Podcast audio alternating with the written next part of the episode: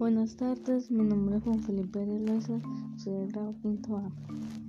Hoy le voy a hablar de un hecho histórico. Es de la masacre de las bananeras.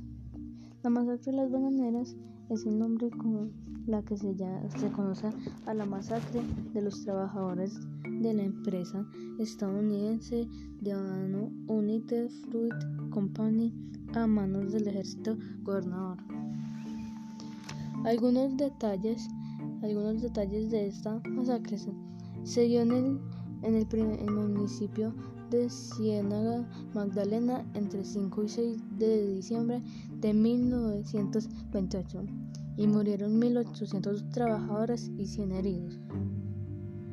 La conclusión, la conclusión es, a través de esa masacre se robaron los bienes y recursos de la explotación de la empresa. Eso es todo lo que yo puedo investigar sobre la masacre de las bananeras.